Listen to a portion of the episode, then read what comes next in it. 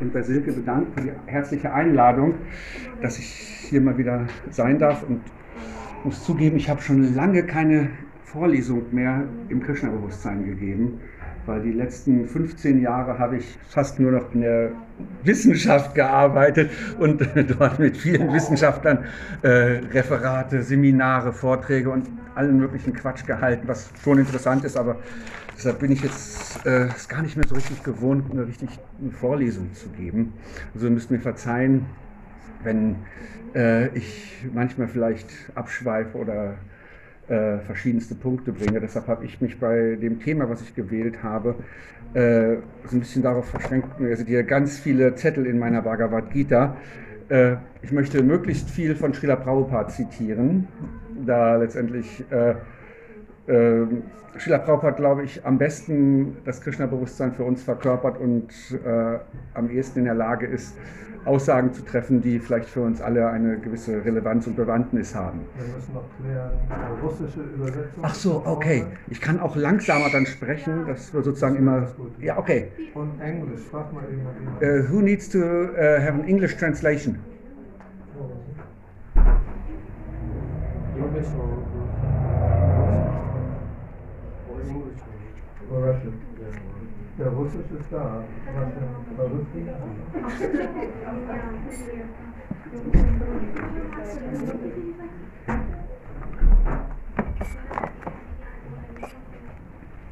Okay. Okay. Ich möchte über das Thema Dharma heute sprechen. Okay. Hm. Die momentane Situation auf der Welt benötigt unbedingt, dass das Thema Dharma in das Bewusstsein der Menschen kommt. Ganz kurz vorab, äh, wer ist das erste Mal heute hier? Okay. Wer von euch hat schon oder wer von euch hat noch keine Berührung mit dem Krishna-Bewusstsein bisher gehabt und der Philosophie des Krishna-Bewusstseins? Okay. Dann, du verstehst auch Deutsch, ne? Ja. Wunderbar. Dann gebe ich ganz kurz nur in einer Minute eine Einleitung, worum es im Krishna-Bewusstsein geht. Krishna-Bewusstsein, Hare Krishna Prabhu. Krishna-Bewusstsein ist eine monotheistische, das heißt, wir glauben an einen Gott, der sich in vielerlei Maße erweitern kann, also auch in einer weiblichen Form als Srimati Radharani. Wir glauben an diese eine Persönlichkeit Gottes, die wir versuchen zu verehren mit Bhakti, mit Liebe und Hingabe. Das passiert über Gesänge, das passiert dadurch, dass wir zum Beispiel vegetarische Nahrung zu Gott opfern auf einem Altar, dass wir verschiedene Rituale äh, vollziehen und dass wir vor allem versuchen, unser Bewusstsein ständig auf diese höchste Persönlichkeit Gottes zu richten, indem wir zum Beispiel meisten, die meisten von uns morgens meditieren über diesen Maha-Mantra, den wir eben gesungen haben. Da gibt es auch eine Meditationsform in Form äh, einer Gebetskette, wo wir 108 Perlen drauf haben. Und auf jeder dieser Perlen chanten wir einmal diesen Hare Krishna Maha Mantra. Hare Krishna, Hare Krishna, Krishna Krishna, Hare Hare, Hare Rama, Hare Rama, Rama Rama, Hare Hare. Und gehen dann zur nächsten Perle über und das machen wir 108 Mal. Und das für uns, die wir in der Hare Krishna Bewegung sind, äh, machen wir das 16 Runden. Das heißt, das sind 1700 und ein bisschen Mantren, die wir versuchen morgens sozusagen zu rezitieren und dabei unser Bewusstsein auf Gott zu richten, weil dieser Mantra hat eine Bedeutung, nämlich, O höchster Herr, o höchste Energie Gottes, bitte beschäftigt mich in eurem liebevollen, hingebungsvollen Dienst. Lasst mich euer Diener sein, zu eurer Freude etwas machen. Das ist die Bedeutung äh, des Hare Krishna Maha Mantras, so ganz grob. Und das ist so die Essenz im Grunde genommen äh, der Hare Krishna Bewegung. Nur, dass du so eine kleine Einleitung mal hast, sehr gerne. So. Ich hoffe, es ist nicht zu schnell. Ist das okay? Sorry. Also wie ich anfänglich schon sagte, möchte ich gerne über das Thema Dharma sprechen. Das Wort Dharma im Sanskrit hat verschiedene Bedeutungen, das heißt so viel wie Religion, religiöse Pflichten, aber auch sowas wie persönliche Eigenschaften oder generelle Pflichten, die wir erfüllen müssen. Und äh, dafür habe ich äh, einen Vers aus der Bhagavad Gita ausgesucht, den ich jetzt erstmal vorlesen werde, plus die Erläuterung von Srila Prabhupada. ॐ नमो भगवते वासुदेवाय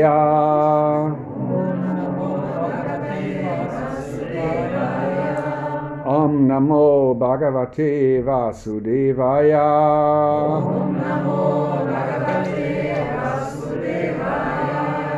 ॐ नमो भगवते वासुदेवाय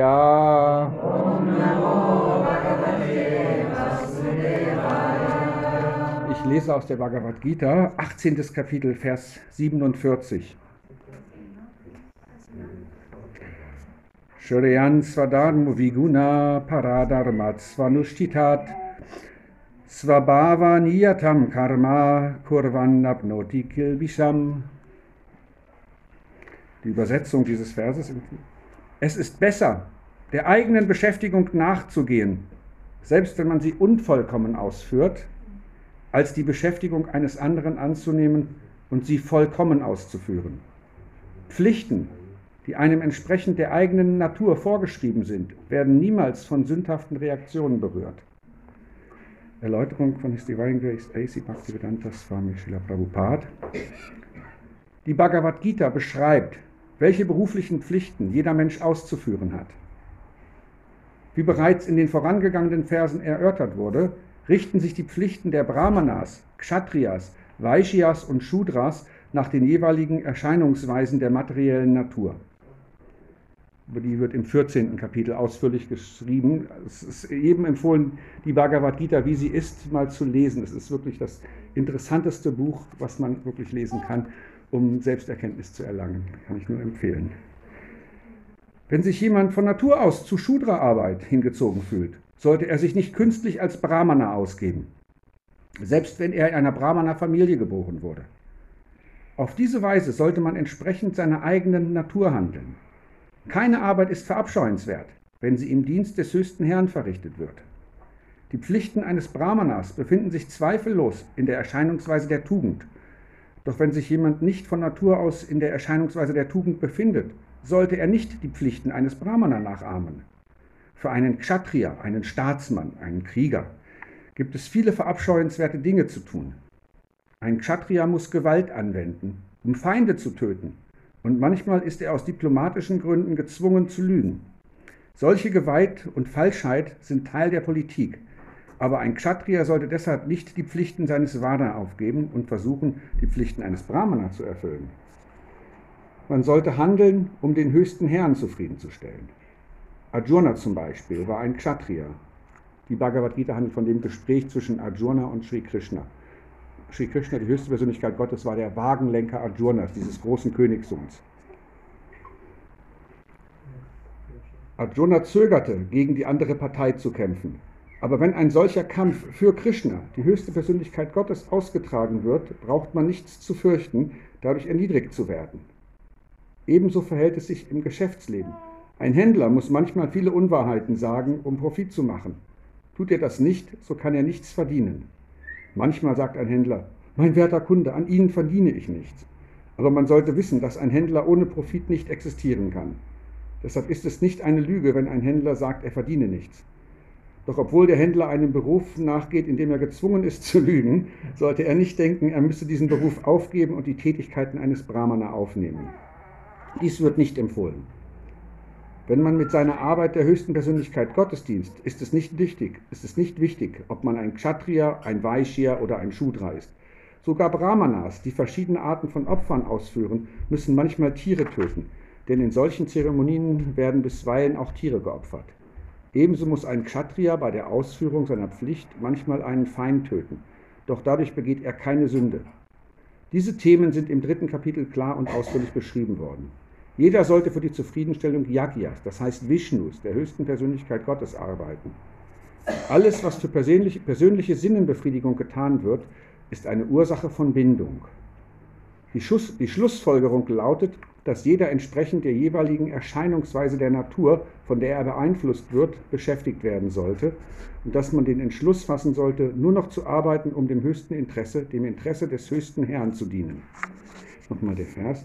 Shreyan Swadharmo Viguna Paradharmat Svanushtitat Svabhava Nidyatam Karma Kurvannapnoti Kilvisam.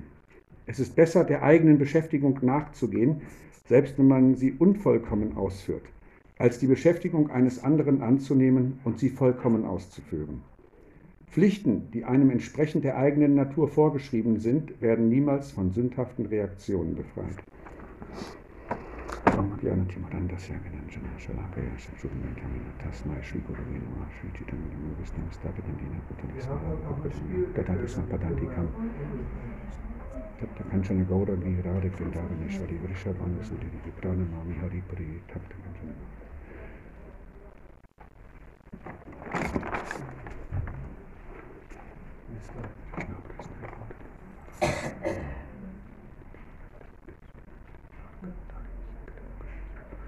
Jai Shri Krishna Chaitanya Prabhu Nityananda Shri Advaita Gadadha Shrivas Adi Gaura Bhakta Vrinda. Hare Krishna Hare Krishna Krishna Krishna Hare Hare. Hare Rama Hare Rama Rama Rama Hare Hare. So, wie ich eben schon sagte, möchte ich heute über das Thema Dharma sprechen, da die materielle Welt momentan ähm, viele Gründe gibt, einem gibt, über Dharma zu sprechen. Dharma heißt auch so viel wie Moral und Gewissen und Ethik. Das heißt also, dass letztendlich, was ich damit sagen will, dass in dieser Welt momentan ein Mangel an Moral herrscht, ein Mangel an Gewissen. In diesem Vers wird es beschrieben, äh, was es für verschiedene Dharmas gibt, religiöse Pflichten. Hier werden die verschiedenen Gruppierungen an Menschen, an dem sogenannten Kastensystem gezeigt.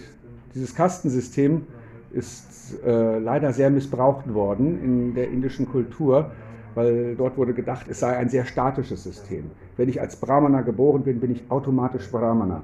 Aber hier schreibt Pilla Prabhupada, dass wenn jemand sich zu ganz einfachen Tätigkeiten, zu Arbeiten hingezogen fühlt, äh, dann ist das nichts Verwerfenswertes, sondern es ist ganz okay, dass er einfach an diesen Tätigkeiten nachgehen sollte, aber er sollte nicht versuchen, ein Brahmana zu sein. So Brahmanas sind halt eben die höchste Stufe in dem sogenannten Varnashram-Dharm-System. Das Kastensystem ist eben die pervertierte Form davon, äh, in der äh, eben Menschen glauben, das Geburtsrecht sei äh, Voraussetzung. Aber wir hören in den vedischen Schriften, auch im Narada Bhakti Sutra zum Beispiel, dass es nicht ein Geburtsrecht ist, sondern rein und allein ein Qualifikationsrecht. Jeder, der die Qualitäten eines Brahmanas hat, darf ein Brahmana sein, darf brahminische Tätigkeiten ausführen. Und wenn man eben sich ganz normaler Arbeit hingezogen fühlt, dann ist das auch nichts Schlimmes. Dann ist man halt ein Arbeiter, macht doch nichts. Weil, wie gesagt, in dem Vers wird es beschrieben, dass es am wichtigsten ist, seine Tätigkeiten eigentlich der höchsten Persönlichkeit Gottes als Opfer darzubringen. Warum sollten wir das tun? Ich kann ja sagen, brauche ich nicht. Warum soll ich Gott irgendwas geben? Vielleicht einfach so als Austausch dafür, dass wir sehr viel bekommen in dieser materiellen Welt. Wir bekommen Luft zum Atmen, wir bekommen Wasser zum Trinken, wir bekommen Nahrung, wir bekommen Intelligenz. Das heißt in der Bhagavad Gita in einem anderen Vers, Savasya Chaim Ridi Sanivistyo Gyanam Matas Matitia Apohanamcha. Ich weile als Überseele im Herzen eines jeden Lebewesens. Von mir kommen Wissen, Vergessen und Erinnerung. Das, was wir als Intuition kennen, sind Aspekte, die wir von Gott bekommen. Inspiration, Viele Nobelpreisträger oder große Wissenschaftler sitzen irgendwie beim Essen und auf einmal haben sie ihre Inspiration. Wo kommt das her? Das ist diese Funke der Überseele, der ein jedes Lebewesen begleitet. Krishna, Gott, ist gegenwärtig an drei Weisen in dieser materiellen Welt. Das wird im Srimad Bhagavatam sehr schön erwähnt, äh, wo es heißt, dass äh, Gott eben als unpersönliches Brahman überall existiert. Er ist alldurchdringend. Gleichzeitig ist er als Überseele im Herzen eines jeden Lebewesens vorhanden. Und nicht nur bei uns Menschen, bei den Tieren genauso und bei den Pflanzen auch. In den Pflanzen ist auch dieser lebendige Funke, der das Lebewesen Pflanze wachsen lässt, Nahrung aufnehmen lässt, sich erweitern lässt. Ist genauso ein Lebewesen wie wir, nur in einem anderen Körper. Aber dahinter ist überall letztendlich äh, eine lebendige Seele. Und neben dieser Seele sitzt immer Krishna als Überseele, als Paramatma. Und die dritte Weise, wie wir Gott wahrnehmen können, ist als äh, Bhagavan, als die höchste Persönlichkeit Gottes. In diesen drei Ebenen. Einerseits das Unpersönliche, alles, alles ist Licht, alles ist eins, alles ist das Unbegrenzte. Als Überseele, als dieser Begleiter, der uns alle begleitet und uns persönlich Inspiration und Intuition, Gewissen und derartige Dinge gibt und drittens als höchste Persönlichkeit Gottes, der eine Person ist, mit der wir eine ganz direkte persönliche Beziehung pflegen können. Und das ist das Ziel im Leben, das eigentlich zu erkennen. Wer bin ich? Nicht in diesem materiellen Körper, Gora Natterath oder Hans-Werner Quast oder sonst irgendwas in meinem Beruf oder Familienmann. Das sind alles Bezeichnungen, die sich nur auf den materiellen Körper vielleicht beziehen. Aber dahinter ist ja ein lebendiger Funke, der sich hier ausdrückt, indem ich mein Bewusstsein offenbaren kann, mit dem ich mich austauschen kann, indem ich kommunizieren kann, indem ich Erfahrungen machen kann, reflektieren kann. Das sind die Indizien des Bewusstseins, was letztendlich der wahre Kern unseres Seins ist. Und es gibt auch das höchste Bewusstsein, das ist Krishna.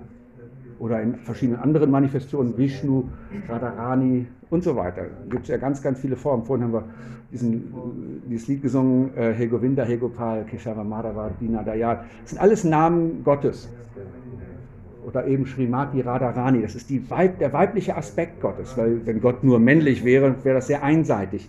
Und dann wäre er nicht absolut, weil dann gibt's, hätte jede Frau, die hier sitzt, etwas, was Gott nicht hätte. Und dann könnte er nicht absolut sein und jede Frau hätte was. Gott hat das nicht. Nein, Gott ist gleichzeitig weiblich und männlich. Das ist ein Prinzip, was wir einfach verstehen müssen. Und wir können zu dieser höchsten Persönlichkeit Gottes eine ganz persönliche und intime Beziehung pflegen. Und das ist der Vorgang des Krishna-Bewusstseins. Aber ich möchte mal sagen, ehe wir dorthin kommen, müssen wir vielleicht auch mal so ein bisschen in uns gehen und gucken, okay, wo kann ich vielleicht mein Bewusstsein und mein Leben noch ein bisschen verbessern. So, ähm, und dazu ist das, das Dharma eben ganz wichtig, weil Dharma uns ganz gewisse religiöse Pflichten eben auch äh, zeigt was wir tun dürfen. Du sollst nicht töten, wie es die zehn Gebote in der Bibel zum Beispiel gibt. Äh, so sind diese Anweisungen für uns notwendig, damit wir eben hier erstmal ein, sag ich mal, reineres Bewusstsein bekommen. Ähm, ich, ich habe mir aufgeschrieben, worauf bezieht sich Dharma? Es geht darum, die, damit im Grunde genommen Krishna zufriedenzustellen. Letztendlich, wenn wir unserem Dharma folgen, dann stellen wir Krishna zufrieden. Jemand, der ganz normal pflichtbewusst ordentlich arbeitet, nicht betrügt. Hier hat Srila Prabhupada zwar so ein paar Beispiele von dem äh, Händler gegeben. Ein Händler muss manchmal die Unwahrheit sagen, um Profit zu machen. Aber es sollte nicht, äh, das ist keine Anleitung, wie wir letztendlich lügen lernen, wenn wir uns als Händler fühlen, sondern ist, Ehrlichkeit ist schon ein ganz wichtiges Attribut. Oder wenn wir uns als Krieger fühlen oder als Staatsmann oder so, wenn wir diese Inklination haben, dann sollten wir auch nicht glauben, jetzt kann ich hier den heiligen Krieg ausbrechen und jeden töten, der mir im Weg ist, weil er nicht meiner Meinung ist. Das ist nicht die Aufgabe eines Staatsmannes. Er sollte beschützen und verteidigen.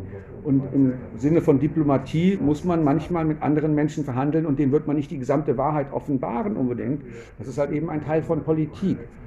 Aber wie gesagt, wir müssen lernen, äh, unserem eigenen individuellen Dharma erstmal zu folgen, damit wir verstehen, äh, das ist die Grundbasis, womit wir erstmal überhaupt auf eine Ebene der Tugend kommen können. Wenn ich jetzt das Thema Tugend anspreche, dann habe ich eben ja auch schon gesagt, im 14. Kapitel der Bhagavad Gita werden die drei Erscheinungsweisen der materiellen Natur beschrieben. Das sind Unwissenheit, Tamaguna, Leidenschaft, Rajaguna und Tugend, Sattva-Guna. Diese drei Erscheinungsweisen, die durchkreuzen alles, was in der materiellen Welt passiert. Die sind ein Bestandteil jegliches Lebewesens und jeglicher Interaktion. Wir können das gar nicht abschalten, sondern wir werden automatisch in dieser materiellen Welt von diesen drei Erscheinungsweisen geprägt. Manchmal sind wir sehr leidenschaftlich, manchmal sind wir auch sehr in Unwissenheit und manchmal dürfen wir uns auch eben in Tugend aufhalten. Das heißt, in Tugend heißt es, wissen wir, was was ist. Ich habe hier einen Vers mir rausgesucht, mal gucken, vielleicht finde ich den jetzt hier auf Anhieb, so, ein Zettelchen reingelegt. Äh. Oh, okay, entschuldige. Ich versuche, ich gehe einen Gang tiefer. Hier heißt es im 17. Kapitel, äh, im 17. Vers des 14. Kapitels, aus der Erscheinungsweise der Tugend entwickelt sich wirkliches Wissen aus der Erscheinungsweise der Leidenschaft entwickelt sich Gier und aus der Erscheinungsweise der Unwissenheit entwickelt sich Dummheit, Verrücktheit und Illusion. So, wir können eben verstehen, dass letztendlich in dieser Welt gerade die Erscheinungsweise der Unwissenheit momentan sehr dominant ist. Und das ist ein sehr trauriger Zustand, weil letztendlich durch diese Erscheinungsweise sehr viele Lebewesen leiden müssen. Die Erde muss leiden. Bumi, Mutter Erde, ist eben auch ein Lebewesen. die vielen Pflanzen, die ganze Natur, die zerstört wird, die Ozeane, die letztendlich mit ihrem Wasserelement eben auch ein gewisser Art Ursprung von lebendigen Körpern sind, muss leiden. Die Regenwälder, alles muss leiden. Die Mitmenschen. In der Ukraine wird gerade ein schrecklicher Krieg gefochten. Da sterben Menschen permanent. Da wird die ganze Natur kaputt gemacht, die Tiere und was da nicht alles passiert. Das ist ein ganz schlimmer Zustand und er ist zurückzuführen auf die Unwissenheit in uns hätten wir ein bisschen mehr spirituelles Verständnis, dann würden wir solche Kriege zum Beispiel gar nicht machen können. Dann würde es möglicherweise auch eine Pandemie gar nicht geben, weil die Menschen einfach verstehen würden, wie sie im Einklang mit der Natur, in Harmonie mit allem leben können. Und das zum Beispiel so, als, was als Virus bezeichnet wird, eine Art Regulativ in der materiellen Natur einfach nur darstellt. In der Medizin ist ein Virus ein Regulativ. So, äh, und es würde viele andere Sachen in, auf sozialer Ebene wie Ungerechtigkeiten, Ungleichheiten einfach auch nicht geben, wenn wir ein wahres Verständnis von unserem Dharma, von unseren religiösen Prinzipien hätten. So, und äh, im Laufe des, dieser kleinen Vorlesung möchte ich gerne mit euch eigentlich eine Art Diskussion führen, was eure Standpunkte auch zu diesen verschiedenen Themen sind. Wie wir in dieser materiellen Welt eine eher Gottes- oder Krishna-bewusste Sicht anwenden können, um einerseits nicht durch die vielen sage ich mal, negativen Dinge, die hier passieren, nicht allzu sehr äh, in Mitleidenschaft zu geraten oder was auch eben Möglichkeiten und Lösungen sein könnten, äh, wie in den verschiedenen Bereichen einer Gesellschaft so etwas wie Dharma integriert werden könnte. Also ich nehme einfach mal zum Beispiel das soziale Gefüge an. Ich habe vorhin erwähnt, dass in dem ursprünglichen Varnashram Dams diese vier Ashrams gibt oder vier Varnas es gibt. Es gibt die Shudras, die Arbeiter, die Vaishyas, die Kaufleute und äh, Bauern, dann die äh, Kshatriyas, die Staatsleute, Polizisten und so weiter, die letztendlich für das Management eines Staatsgefüges zuständig sind und die Brahmanas, der Kopf der Gesellschaft im Grunde genommen, der dafür da ist, dass die Menschen spirituelle Prinzipien erlernen können und wie eine Art Berater für die Gesellschaft wirken. So, und solange das eben nicht in der Gesellschaft vorhanden ist, wo kann die Gesellschaft hingehen? Äh, da habe ich mir auch hier was rausgeholt. Das fand ich eigentlich ganz so. Augenblick mal. Ähm, mal gucken, ob ich das jetzt sofort finde. So, also voll mit so tollen Versen, dieses Buch. Ähm, das ist es auch nicht. Augenblick.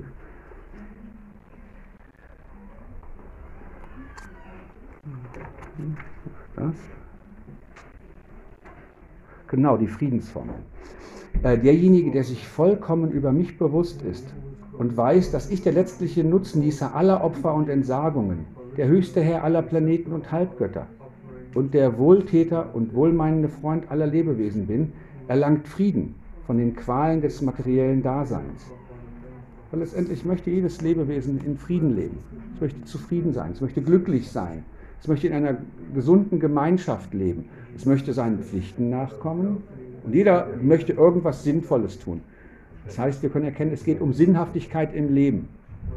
Auf der materiellen Ebene, dass man zum Beispiel eine Familie gründet, ist eine Sinnhaftigkeit, dass ich arbeite, um meinen Körper zu erhalten und den meiner Familie, dass ich etwas Gutes für die Gesellschaft damit tue, dass andere vielleicht auch Arbeit haben. Es gibt sehr viele Sinnhaftigkeiten und wir können die immer nach oben noch weiterführen. Die höchste Sinnhaftigkeit ist, besteht eigentlich darin zu verstehen, ich bin eine ewige spirituelle Seele und ich bin eigentlich ein ewiges Teil Gottes.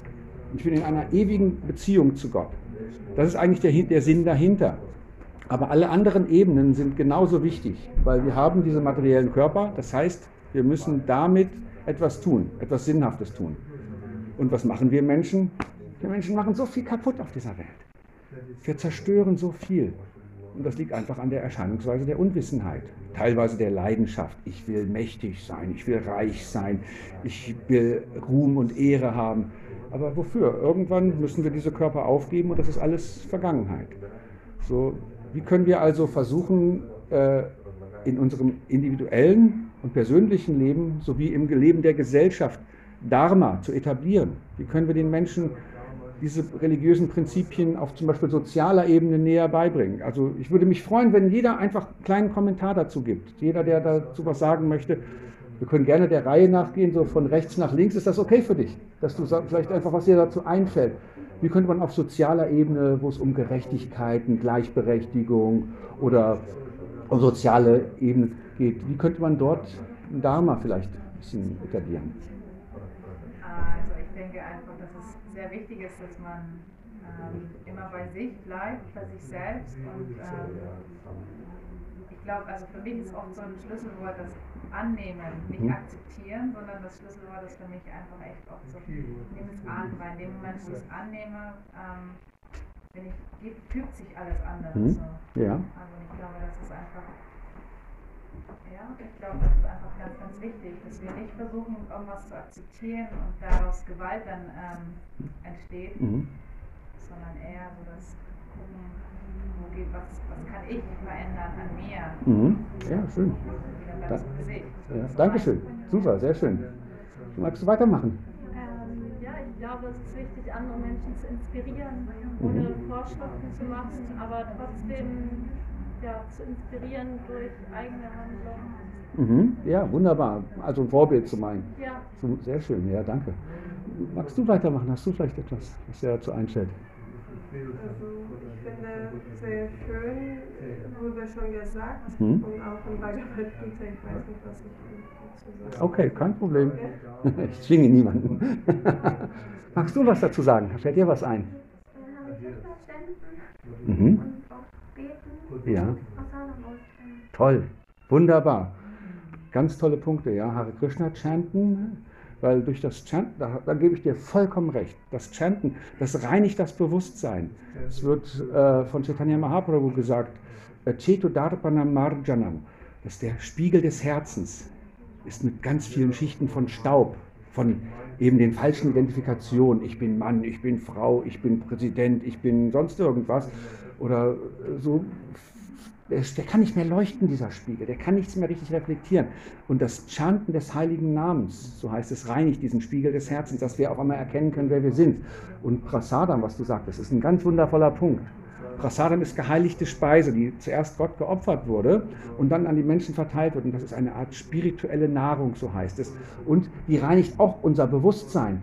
Die bringt uns näher zu Gott, zu einer göttlichen Verwirklichung. Dankeschön, ganz tolle Punkte. Das sind so viele nette Menschen hier. Vielleicht habt ihr einfach noch auch ein paar. Ja, bitte.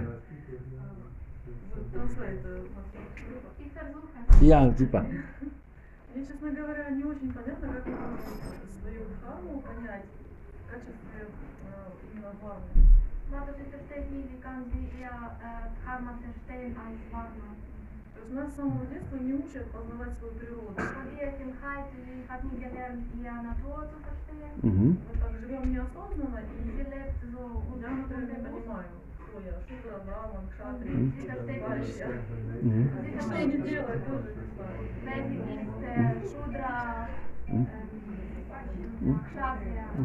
Пока перепробуешь разные сферы деятельности, тебе уже 40.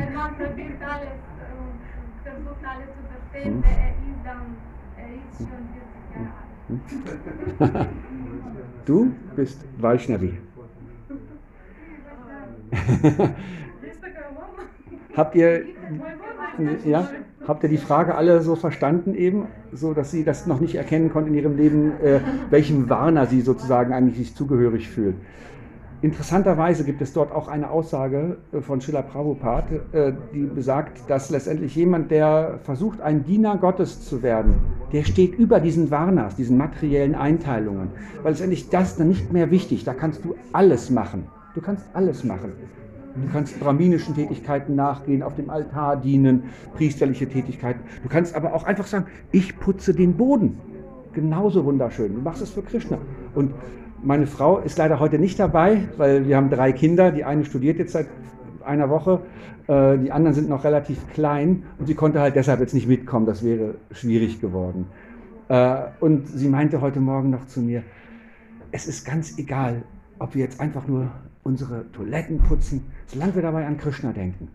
Das war so eine Inspiration für mich, dass es egal ist, was wir tun, solange wir letztendlich das irgendwie mit Krishna verbinden. Das kann die einfachsten Tätigkeiten sein. Nicht in dem Augenblick, wo wir da wischen, das vielleicht konzentriert man sich da eher, dass das alles sauber wird, aber letztendlich zu verstehen, ich mache das einfach als Dienst für Krishna. Ich mache das einfach zur Freude Krishnas, damit Krishna sich in meinem Hause zu, zu Hause fühlt und wohlfühlt. Und deshalb, du bist Vaishnavi. Du kannst machen, was du möchtest. Hm. Silke, jetzt bist du gerade aufgestanden. Schade, ich würde auch gerne. Aber wir haben hier noch so viele andere weitere Gäste. Wir können einfach mal weitergehen, wer irgendwas gerne dazu sagen möchte. So. Ja, bitte. Alles, was heute passiert in der Welt, keine gute Sachen meistens. Ne? Mhm. Äh, Wir müssen in erster Linie für uns selbst entscheiden oder verstehen, von Krishna-Bewusstsein ähm, Seite, was das ist. Und für sich auch ähm, ähm, verstehen können, dass alles Krishna-Spiele sind und daraus versuchen, was zu lernen oder diese Lieder zu verstehen, zumindest versuchen. Und auf diesem Level, mit diesem Bewusstsein, den anderen auch so beizubringen und dann gleich direkt oder auch indirekt predigen. Mhm. Also das heißt, für sich selbst das, äh, das Wort habe ich jetzt verloren, für sich selbst, für sich selbst das so zu, Integrieren oder leben. ja, so, so wahrzunehmen, was das ist. Okay. Also, sich zu beruhigen, Mhm. also zu sich zu kommen und natürlich schenken und Krishna Bewusstsein praktizieren. Und mit dieser Energie, mit diesen Wellen, dann weiter, die weiteren Leute zu, äh, zu infizieren, sozusagen. Ja. So indirekt oder direkt mit Krishna Ja. inspirieren. Ja. Mit dem eigenen Vorbild oder mit dem eigenen Beispiel auch ne, zu leben. Ja. Danke. Ja, ganz wichtiger Punkt. Das glaube ich auch, wenn wir nur das äußerlich darstellen, dann werden die Leute das äh, nicht annehmen können. Aber wenn die sehen, du bist authentisch, du bist wirklich herzlich, liebevoll, umarmst sie im Herz, im Geiste äh, und du meinst es wirklich ernst mit deinem spirituellen Leben, dann sehen das die Menschen. Weil alle Menschen haben die Überseele im Herzen. Überall ist Paramatma. Da sieht man vor allem, also ähm, ich mache seit einiger Zeit einen Kirtan draußen Mhm. und da sieht man auch, wenn nicht alle natürlich springen an und dann gleich stopp, oh okay, interessant, ich höre mal zu, und, äh, aber diejenigen, die doch Interesse haben und dann merken die da, oh, da gibt es noch was anderes in der Welt, das du mit den Augen, wie die dich zuhören und wie ein Schwarm wahrnehmen, was du erzählst. Du kannst sich Wörter sagen und die nehmen alle so an, wie ein Heilmittel und dann klar, okay, ich nehme jetzt Buch, das kostet was Geld, nein, kostet nicht, nein, ich gebe dir, ja, okay, Spende, okay. So, das siehst du, wie einige Menschen das echt brauchen. Das ist faszinierend. Hm? Dankeschön, super. Ja, die Erfahrung habe ich selber auch ganz oft schon gemacht. Und letztendlich, meines Erachtens nach geht das immer dann, wenn wir die Menschen im Herzen berühren. Wenn wir wirklich ehrlich und authentisch versuchen, mit den Menschen zu sein. Das, was ich vorhin so meinte, ich arbeite da mit diesen ganzen Wissenschaftlern zusammen. Ich bin kein Naturwissenschaftler, ich bin nicht mal Geisteswissenschaftler. Das heißt, eigentlich kann ich mit denen gar nicht eins zu eins auf einer Ebene reden, weil wenn die da über Quantenphysik und Verschränkungen und so weiter sprechen, da habe ich nur 0,01% Verständnis von. Ähm, so, was ich aber mache, dass ich mit den Menschen Krishna-Bewusstsein bespreche und letztendlich eben andere Themen anspreche, die sie wiederum inspirieren könnten. Und äh, diese vielen, also das sind hunderte von echt, da sind Nobelpreisträger drunter, sind ganz etablierte große Wissenschaftler von großen Universitäten, die nehmen das dankbar an. So, und ich, wie gesagt, ich möchte nicht mit denen Physik diskutieren, das, da, kann ich, da kenne ich mich viel zu wenig aus, das wäre albern. Das würden die ja sofort merken. So, aber authentisch zu sein und herzlich zu sein. Und dann besteht, entsteht Beziehung. Das ist ganz normal. Und was Bravo eben auch sagte, wenn man versucht, den Menschen vom Herzen her etwas zu geben, dann nehmen sie das gerne an, weil sie eben sehen, der will mich nicht betrügen. Das ist nicht der Händler, der hier beschrieben wurde in dem Vers. Der will mir etwas einfach nur geben. Ne? Genau, ganz genau. Silke, deine Meinung möchte ich aber jetzt auch mal kurz hören. Ja, und wenn wir auch ähm, ja, unseren Kindern äh, zeigen, was äh, ähm, ja, also Krishna-Bewusstsein ist, ähm, mh, zum Beispiel die Tiere zu respektieren. Mhm, mhm. Ähm, finde, es fängt halt ähm, in der Gesellschaft bei den Kindern an, weil die werden so schnell groß und Mhm. äh, sind dann die Gesellschaft. Wir sind ja schon fast raus. Also, Ja. ähm, also eigentlich wäre es ein toller Schritt, irgendwie in Kindergärten und Schulen auch äh, Spiritualität Mhm, ähm, ja. reinzubringen. Das Mhm. wäre mein Gedanke. Ja. Das ist eine Aufgabe. Auf alle Fälle, danke. Äh, schließe ich mich total an. Und äh, weil ich selber eben drei Kinder habe und äh, ich hab, bin extra nach Niedersachsen wieder von Berlin zurückgezogen, weil es dort eine freie Schule gab. in der die Kinder einerseits relativ viel Freiheit, aber natürlich jetzt nicht ungezügelte, chaotische Freiheit, aber eben mit viel Freiheit lernen dürfen. Das heißt, sie entwickeln Freude am Lernen. Und meine drei Sprösslinge, ich meine, das sind alles kleine Devotis. Das, also für die ist Krishna ganz normal. Das ist, braucht man denen gar nicht erklären. Wenn die dann Apfel sich vom Baum draußen aus dem Garten nehmen, gehen die zu Krishna und legen ihn auf den Altar und machen Maha-Mantra und dann nehmen sie sich den und beißen da rein. So, ähm, aber eben diese spirituelle Bildung, die kommt heutzutage sehr kurz.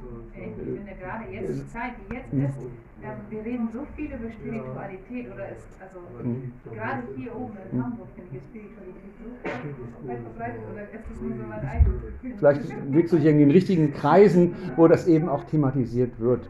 Aber das ist doch schön, ist doch ein gutes Ja, auch Zeichen. mit den ganzen Veganen und so. Shri Jai.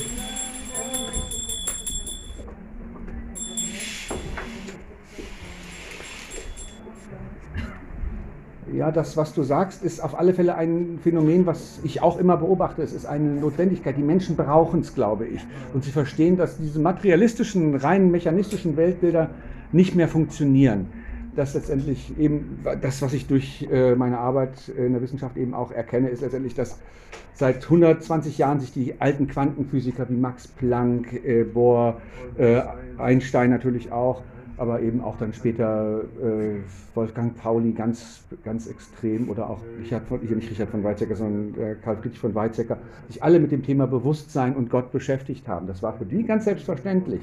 Irgendwann gab es dann so im Zweiten Weltkrieg eine Art Zäsur mit dem Abwurf der Atombombe. Da wurde das Atomos, das Unteilbare, geteilt. Und danach gab es diese Diskussion in der Wissenschaft auf einmal nicht mehr. Weil zu dem Zeitpunkt der alten Quantenphysiker wurde Bewusstsein ganz explizit diskutiert. Der Beobachtereffekt, wie man letztendlich zum Beispiel durch die reinen Intention ähm, einzelne äh, subatomare Teilchen, in diesem Fall die Photonen, eben beeinflussen kann, ob sie eine Teilchen- oder eine Wellenfunktion übernehmen. Und das war so, und die haben gemerkt, das Bewusstsein spielt eine elementare Rolle da drin. Das war damals noch so etabliert, aber in der Wissenschaft und in der Bildung ist das, oh, Haribol, das ist ja schön, toll. der Vasudev, bravo, klasse. Äh, ja, in der Bildung ist es wichtig letztendlich, dass dort auch so etwas wieder reintegriert wird. Also nicht reiner Religionsunterricht und alle müssen beten und so, sondern letztendlich, in, ich habe mehrere Jahre in Kopenhagen äh, den Tempel mitgeleitet und da hatten wir jede Woche mehrere Schulklassen, die fast jeden Tag hatten wir eine Schulklasse da.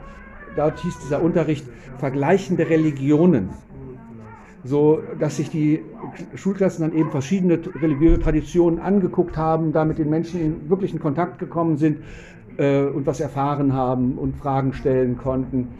Ne? Also sowas fände ich zum Beispiel auch gut, letztendlich um überhaupt so ein bisschen das zu triggern, dass eben Spiritualität eben auch ein Teil von Leben ist. Eigentlich der wichtigste für uns, aber manche Menschen sehen das ja möglicherweise anders, muss man akzeptieren. Äh, aber dass man das nicht eben ganz ausblenden kann und dass es einfach nicht nur eine äußere Form von Religion, wann wurde dieser Kirchturm und wann wurde diese Kathedrale gebaut, das ist nicht wichtig, Äh, sondern letztendlich, was wichtig ist, ist, welche persönlichen Erfahrungen kann ich mit Gott machen. So, und das, das fehlt in der Bildung ungemein. Es wird immer materialistischer, habe ich dort den Eindruck, und immer reduktionistischer, aber da können wir einfach versuchen, eben unseren Kindern was zu geben und auch diese Thematik in die Schulen mit reinzutragen. Das tun wir da bei uns in der Schule ganz bestimmt. Da sind noch, auch noch so zwei andere Devoti-Familien. Das heißt, dass, da sind Menschen und auch andere Spiritualisten, so nicht nur aus der Hare Krishna-Gegend. Das, das muss ja nicht alleine nur unsere Bewegung sein, sondern es sind ja viele Menschen, die spirituell auf ihrer Suche oder Reise sind. Und da sind schon einige, die das eben auch wichtig finden. War ein ganz wichtiger Punkt. Lass uns mal hier weitergehen. Wir haben noch so viele, jetzt haben die Damen schon sehr viel schönen Input gegeben. gegeben. Dankeschön erstmal. Aber wir haben ja auch einige neue Gäste und ich bin mir sicher, dass ihr bestimmt auch einige Ideen habt, so wie man letztendlich so Dharma. Bitte. Ähm, also es sind schwierige Zeiten, aber ich finde äh, spannend, dass es gibt wie so eine Wiedererweckung von den weiblichen Prinzipien, Mhm. Vom, von der Mutter Erde, Mhm. von so ein, vielleicht das Männliche ist, dieser Reduktionistische, Mhm. Ja. und das Mutterliche, das Weibliche ist das alles Umfassende. Mhm. Und das finde ich spannend und auch auf den Mensch bezogen, dass man ist, das sind Zeiten von Ungeduld, Mhm. von Intoleranz dass jeder äh, betroffen ist, wie, wie der, der mein Mitmensch gesagt hat, äh, ein Vorbild zu sein. Ähm, jemand hatte mir gesagt, dass die Geduld ist die Mutter aller Tugenden. Mhm. Okay, Und, schön. und ich finde, Geduld zu haben ist Mhm. heute schwierig für mich auch, aber nichtsdestotrotz Mhm. ähm, so eine kontinuierliche Übung. Ja. Mhm. In jedem Ja. Moment. Ja. Manchmal müssen wir die Dinge, die eben im Außen passieren, auch einfach erdulden. Im Lateinischen gibt es das Wort partere, leiden und dulden. Das heißt beides. Also der Patient, der Leidende, er muss einfach ganz gewisse Sachen erdulden in dieser Welt. Und äh, wir können möglicherweise nicht die gesamte Welt jetzt hier ändern. Mit Zwang können wir sowieso nichts ändern. Das ist nicht unsere Aufgabe. Mit Zwang können wir niemals Liebe erzeugen. Das geht gar nicht. So, deshalb müssen wir manchmal es einfach tolerieren, dass gewisse Sachen so sind, wie sie sind. Aber kürzlich hatte ich ein sehr schönes Gespräch mit einem alten Freund in Hannover äh, und er meinte, was wir versuchen können, ist viele kleine Art Inseln zu schaffen. Inseln der Liebe, so nannte er das. So Inseln, wo Menschen zusammenkommen, die eben versuchen, dieses normale, rücksichtslose, egoistische Leben in dieser Welt nicht mehr so fortzuführen, sondern wo sich Menschen treffen, die eben liebevoll miteinander umgehen, wo möglicherweise dann eben auch Gott in das Zentrum gestellt wird, was ich persönlich natürlich äh, noch schöner finde. Also das, das ist meine Mission vielleicht, aber das ist, wie gesagt, überhaupt, wo Menschen sich erstmal treffen, um ähm, eine Art Anziehungspunkt für die verlorenen Seelen dieser Welt zu sein, die irgendwann nicht mehr klarkommen hier. Und es sind immer mehr. Immer mehr Menschen kriegen Neurosen, Psychosen, Aggressionsstörungen, Identitätsstörungen und so weiter. Die Menschen werden krank in dieser materialistischen Gesellschaft. Es stellt sie nicht zufrieden. Sie sind nicht glücklich. Und je mehr es von diesen Millionen und Abermillionen von Inseln gibt, wo Menschen zusammenkommen in einem liebevollen Geist, in einem toleranten Geist auch, ne, äh, umso mehr haben andere Menschen die Möglichkeit, dort auch anzudocken und sagen, das ist das, was ich möchte. Das ist vielleicht etwas, was auch in diese Richtung gehen könnte, dass es eben viele große und kleine Inseln gibt in der Zukunft. Ein ganz wichtiger Punkt. Ja. Vielleicht auch ähm, mehr Langsamkeit Mhm. in Zeiten, wo alles so schnell geht, Mhm. äh, um Nähe auch zu, Mhm. zu schaffen, Nähe und Mhm. Weil Ja. ja, von Oberfläche zu Oberfläche. Mhm. Ja. Das geht wahrscheinlich aber so im individuellen Bereich besser als im, im Großen ist schwierig, glaube ich, manchmal, oder? Was denkst du? Also, der ist so meine Vorstellung, aber vielleicht irre ich mich. Also es, ich glaube, es ist eins zu eins. Ja. Also ähm, face to face. Also Ja. in Gruppen geht es nicht. Ja. Weil dann Mhm. haben wir alle eine Maske. Mhm. Also normalerweise. Mhm. Mhm. Mhm. Mhm. Ja. Vielen Dank. Also, Und, bitte. dann, und dann mit den Inseln. Also Ja. ich glaube, auch mit dem Internet, manche, ich, ich, äh, mir ist auch passiert, dass ich in so eine Art ähm, ja, Angstzustand geraten bin. Aber es ist eine Illusion und am Ende kann man nur was schaffen, hier auf die kurze Ja. Ebene. Mhm. Ja. Ganz bestimmt, ganz bestimmt, ja. Nur äh, von Mensch zu Mensch. Wirklich von direktem Lebewesen zu Lebewesen. Das ist auch nicht der Umweg über Facebook oder sonst was. Funktioniert nicht. Das sehe ich genauso auch. So, da wirst du die Herzen nicht berühren, weil da stehen digitale Worte, die schnell missverstanden werden können. Diese Problematik kennen alle seit 30 Jahren schon. Aber gehen wir mal weiter. Sind, also vielen Dank, wirklich. Das finde ich ganz wunderschön, was du sagtest. Vielleicht gibt es. noch. Ach, da hinten haben wir noch jemanden. Bitte. Okay. Ja. Danke schön. Ja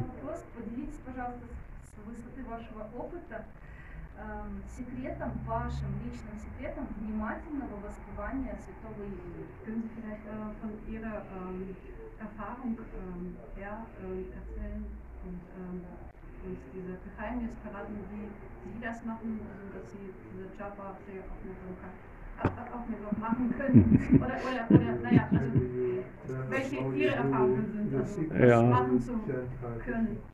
Ja, kann ich versuchen. Ähm, also einerseits, ich chante nicht sonderlich aufmerksam. Wenn ich Kirtan singe, schon mehr. Aber wenn ich chante, muss ich sagen, bin ich nicht sonderlich aufmerksam.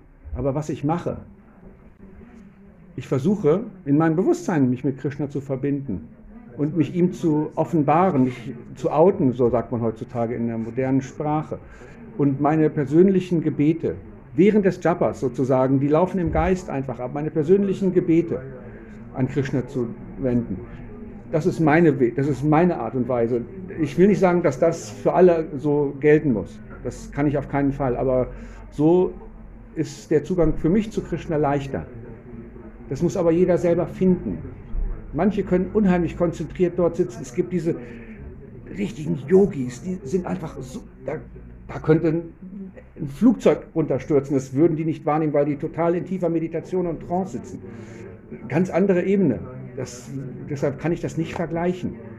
Mein Zugang, ich bin Künstler eigentlich. Ich mache Musik. Ich, kreatives Denken ist für mich einfach ein Bestandteil meines Lebens.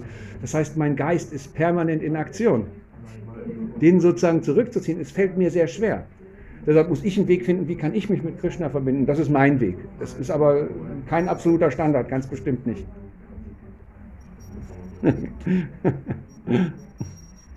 bitte, oh, ja bitte.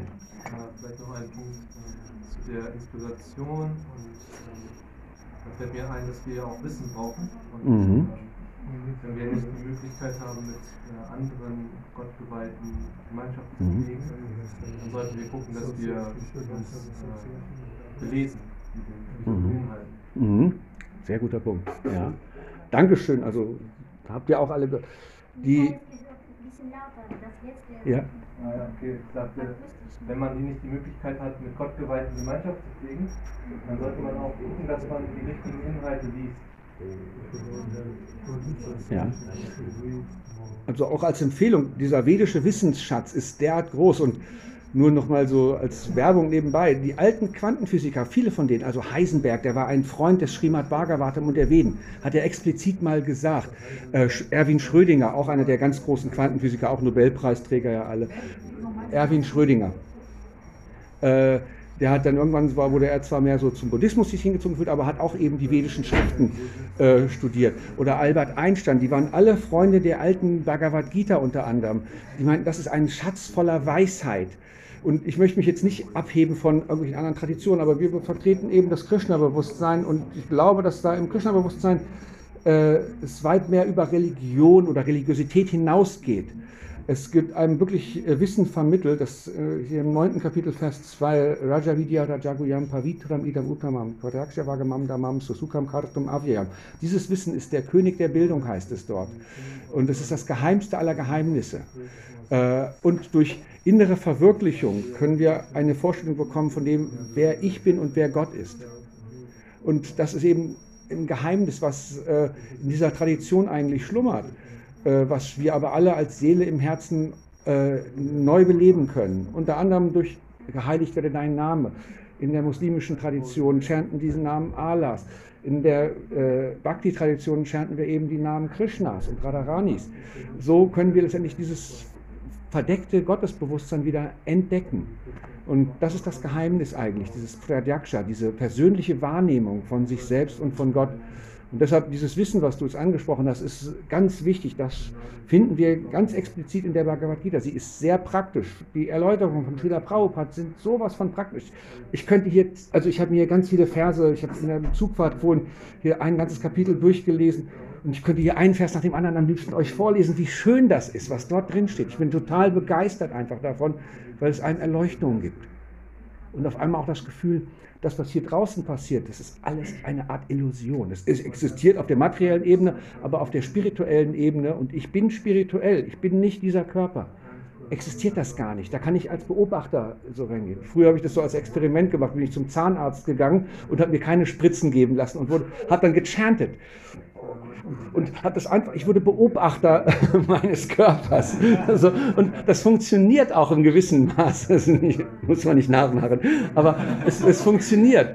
Äh, letztendlich eben, dass wir einfach versuchen, ein anderes Bewusstsein zu bringen. Ich möchte jetzt, wir sind jetzt eigentlich schon so am Ende angelangt. Ich könnte mit euch jetzt wahrscheinlich noch stundenlang weiterreden, weil es ist schön, eure Meinungen zu hören. Eben auch die praktischen Vorschläge eben, die ihr alle gegeben habt. Aber so, mir ist so hier noch so ein, das muss ich mal diesen anderen Set. Hier war, ich habe hier auch noch so aus dem Bhagavatam. Die Wiederbelebung des Bhagavad Dharma kann die menschliche Zivilisation davor bewahren, allen möglichen Übeln zum Opfer zu fallen. Die Wiederbelebung von Bhagavad Dharma. Bhagavad ist eben Gott und das Dharma ist eben zu verstehen, welche religiöse Beziehung habe ich mit Gott. Wenn wir das in unserem persönlichen Bewusstsein und in dem kollektiven Bewusstsein der Menschheit immer mehr reinbringen, dann kann diese Gesellschaft echt gerettet werden, dann kann diese Gesellschaft zufrieden werden. Dann können wir auch alle ganz glücklich sterben, ohne Angst zu haben, weil sterben, diese Körper aufgeben müssen wir irgendwann. Das ist ganz normal. Aber wir werden keine Angst mehr davor haben. So ist die Angst vorm Tod bei vielen Menschen groß. Bitte. Ja, bitte, noch ein, machen wir eine Frage noch. Oder einen Kommentar. Ich wollte Sie fragen, äh, ich habe jetzt ein bisschen Konflikt im Kopf. Ähm, Sie haben äh, diesen Vers vorgelesen, dass es wichtig ist, seine Dharma nachzugehen. Hm. Und dann haben Sie gesagt, ist es nicht wichtig, äh, Hauptsache, wir machen das im Krishna-Bewusstsein, egal was. Mhm. Wie kann ich das jetzt für mich äh, mhm. ja. zusammenfassen? Wie soll ich das machen? Was soll ich machen? was du machen sollst, das musst du wissen. Aber danke für die Frage. Nein, äh, ist, ist eine gute Frage. Vielen Dank. Äh, das Prinzip des Dharmas habe ich angesprochen, weil es äh, eine groß, also weil es eine sehr große Ebene umfasst vor allem eben, wie handle ich ethisch oder moralisch in dieser Welt. Ethik ist ja mehr so der Fachbegriff für das Thema und Moral ist im Grunde genommen die einzelnen Prinzipien. Wie handle ich moralisch in dieser Welt? Wie handle ich mit Gewissen? Wie handle ich nachhaltig? Wie handle ich fair und gerecht? Und darüber müssen wir uns immer wieder jeden Tag Gedanken machen deshalb habe ich das angesprochen, weil das etwas ist, was in dieser Welt momentan einfach fehlt. Die Menschen handeln oftmals nicht mehr mit Gewissen oder mit Moral, sondern sie versuchen einander zu bestehlen, zu betrügen, äh, aggressiv zu sein. Und äh, dadurch, dass wir das in dieser Welt auch sehen, war es mir wichtig, eben erstmal zu sagen, Dharma ist eine Grundlage, aus, von der wir eigentlich erst das spirituelle Leben starten. Wenn ich ein Betrüger wäre und, hier, und ach, die Frauen und die Farbigen und die so behandeln würde, dann könnte ich niemals spirituelles Leben praktizieren, wenn ich so an die Menschen rangehen würde oder an die Tiere rangehen würde. Das, deshalb Dharma ist erstmal eine Grundlage, damit spirituelles Leben beginnen kann. Das war der Punkt im Grunde genommen dahinter. Deshalb ist, äh, wenn wir eine Art religiöse Prinzipien im Leben integriert haben und verstehen, darum geht es, dann ist, dann, dann ist so, du hast einmal Fahrradfahren gelernt, da musst du jetzt nicht denken, als muss ich da und dann da oder beim Schwimmen das Gleiche. Du kannst dann schwimmen, du kannst dann Fahrrad fahren. Wenn du eben diese Prinzipien von Gewissen und Moral irgendwo im Leben drin hast, dann, äh, dann musst du dir da keine Gedanken mehr groß drüber machen, weil dann handelst du automatisch liebevoll zu jedem, den du triffst. Dann ist es egal, wo eine Person oder jemand herkommt. Das macht dann keinen Unterschied, weil du siehst, das ist eine spirituelle Seele wie du und ich. Kein Unterschied. Das ist dann Sanatana Dharma. Das wäre dann Sanatana oder Bhagavad Dharma, genau. Was ist mit Swadharma? Swadharma, welche man jetzt in diesem Leben hat. Das, hat ja. Also, gekommen, um etwas ja.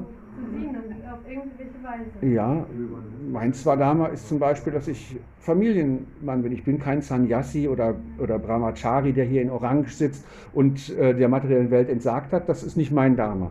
Mein Swadharma ist im Grunde genommen zum Beispiel Familienvater zu sein und eine Familie mit Kindern zu haben und mich da um die Familie zum Beispiel zu kümmern. Mein Swadharma ist auch, dass ich einen großen Garten habe, wo ich versuche, mir möglichst viel Gemüse fürs ganze Jahr anzubauen. Aber das, dieses Jahr ist ein bisschen kurz gekommen. Aber so haben wir natürlich auch unser Swadharma. Das heißt, äh, was in diesem Leben sozusagen unsere speziellen Pflichten sind.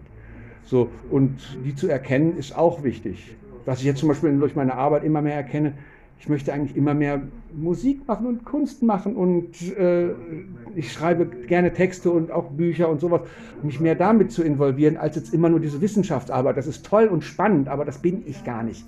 Das ist nur so, das begleite ich als Dienst, weil ich weiß, dass ich damit letztendlich zum Beispiel in den universitären Betrieben und wir arbeiten mit vielen Universitäten zusammen, dass wir dort Krishna-Bewusstsein reinbringen können oder Gedanken des Krishna-Bewusstseins zu den Menschen bringen können. Deshalb mache ich das, weil das ist gut, aber ich bin das nicht. Ich bin kein Naturwissenschaftler.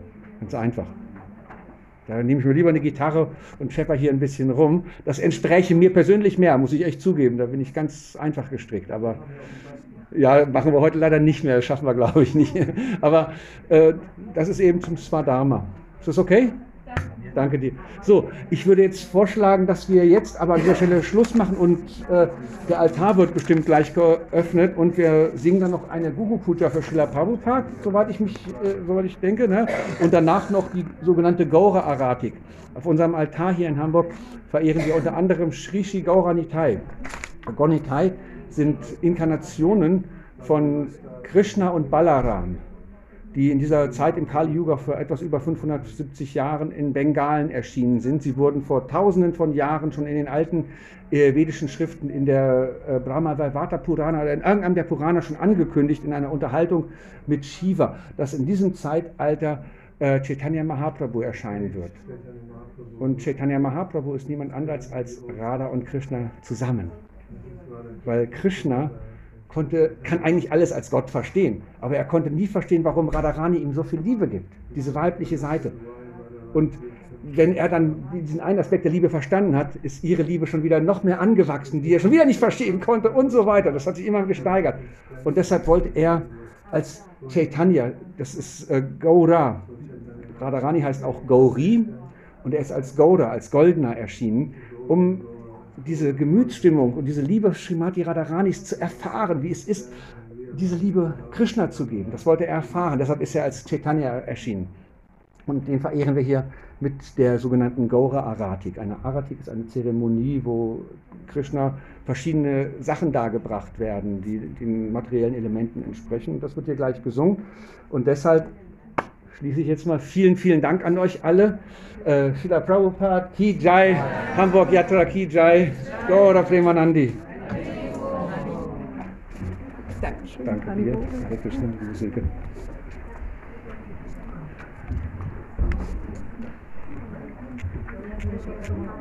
Vielen Dank an euch alle, toll. Jai Gaura, schade, dass ich deine Meinung hätte ich deine